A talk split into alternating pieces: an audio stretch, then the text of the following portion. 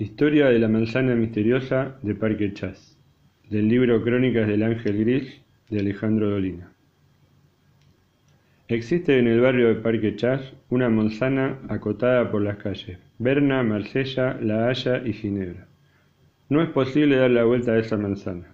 Si alguien lo intenta, aparece en cualquier otro lugar del barrio, por más que haya observado el método riguroso de girar siempre a la izquierda o siempre a la derecha. Muchos investigadores han intentado la experiencia formando grupos numerosos. Los resultados han sido desalentadores. A veces sucede que el paciente sigue en la misma calle aún después de doblar una esquina. En 1957, un grupo de exploradores franceses desembocó inexplicablemente en la estación de Villa.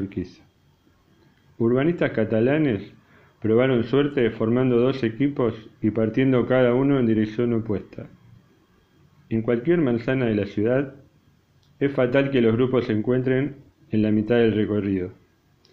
Pero en este lugar no sucede tal cosa, y hasta se han dado casos en que un equipo alcanza al otro por detrás. Los más pertinaces han realizado excursiones a través de los fondos de las casas con el resultado de aparecer siempre dejando a sus espaldas calles que no habían cruzado jamás. En estas experiencias se descubrió que muchos vecinos son incapaces de indicar en qué calle viven. Asimismo, existen casas que no dan en ninguna calle. Sus habitantes se alimentan de sus propios cultivos o de lo que generosamente les pasan por sobre las medianeras.